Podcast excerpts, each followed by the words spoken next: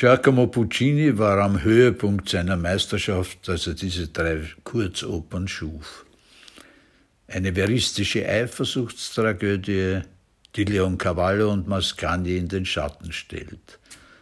Ein rührseliges Nonnenschicksal, das selbst die Butterfly übertrifft. Und die Geschichte des Testamentfälschers aus Dantes Divina Commedia. Zwei Meisterwerke und ein heiterer Geniestreich. Es ist kein Wunder, dass der Giannischicchi öfter ohne die beiden anderen Werke gespielt wird. Puccini wollte drei verschiedene Farben, also Aspekte zeigen. Für die Regisseurin Tatjana Gurbatscha sind es drei Blickwinkel bei der Suche nach dem Glück. Da das nur beim Mantel klar zu erkennen ist, muss das begriffsstützige Publikum mit riesigen Aufschriften darauf hingewiesen werden. Leider kann man die vom ersten Rang aus nicht mehr vollständig lesen, aber vielleicht sitzen dort ohnehin Leute, die die Intentionen der Regisseurin im Voraus erahnen. Der Schöpfer des Bühnenbildes bleibe ungenannt.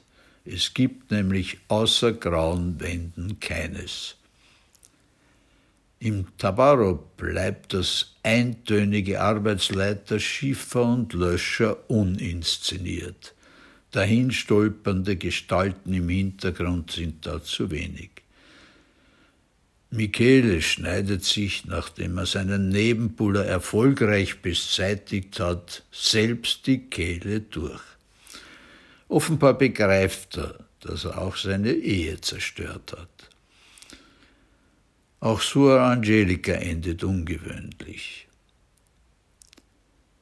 Die Fürstin Tante hat den Tod von Angelicas Sohn nur vorgetäuscht und will ihn ihr zuführen. Doch da ist sie schon tot. Das ist sicher besser als die vorgesehenen Himmelsvisionen. Vollkommen daneben geht's aber dann beim Giannis Kiki. Die Schilderung einer geldgierigen, hochnäsigen Familie geht vollkommen ins Leere, wenn alle für den Karneval kostümiert sind. Wer keinen Humor hat, sollte keine Komödie inszenieren. Witz hat mit Überraschung zu tun, davon ist nichts zu sehen.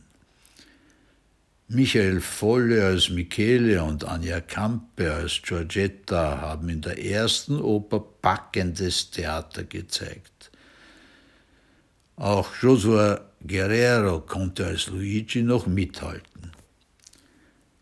Eleonora Burato hat es als Angelica viel schwerer, weil die Typen der anderen Nonnen kaum herausgearbeitet wurden dass die individuellen Charaktere im Chor untergingen, widerspricht den Absichten Puccinis, der die Atmosphäre eines Damenstiftes ja bei Besuchen bei seiner Schwester akribisch studiert hatte.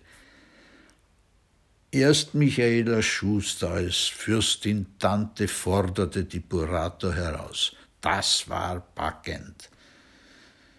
Monika Poinitz als die sind verlässlich. Aus Patricia Nolz wird wohl kaum eine strenge Novizinnenmeisterin. Die Atheistin Gurbatscha war offensichtlich noch nie in einem Kloster. Den Giannischicchi beherrschte natürlich der Erzkomödiant Ambrogio Maestro in der Titelrolle. Doch auch er konnte sich in der Karnevalstimmung nicht zu echter Komik entfalten. Die Loretta von Serena Sainz hat schlanke Beine und eine ebenso schlanke Stimme. Der Szenenapplaus nach ihrem Schlager verebbte rasch. Bogdan Volkov konnte sich als Rinuccio wie vorgesehen nicht durchsetzen. Nach dem abschließenden Liebesduett muss er schnell zur Sache kommen. Das irritiert den Titelhelden bei seiner Schlussansprache. Unser hervorragendes Ensemble hat man schon pointierter gesehen und gehört. Das Trittiker dürfte nicht zu den Lieblingsopern von Philipp Jordan gehören.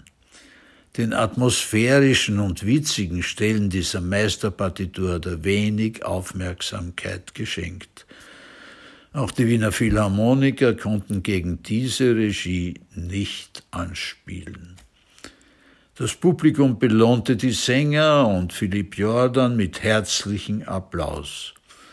Das Regie-Team wurde ebenso energisch ausgebuht. Der Stehplatz erreichte mühsam eine zweite Beifallsrunde vor leerem Saal. Wertnote 7,0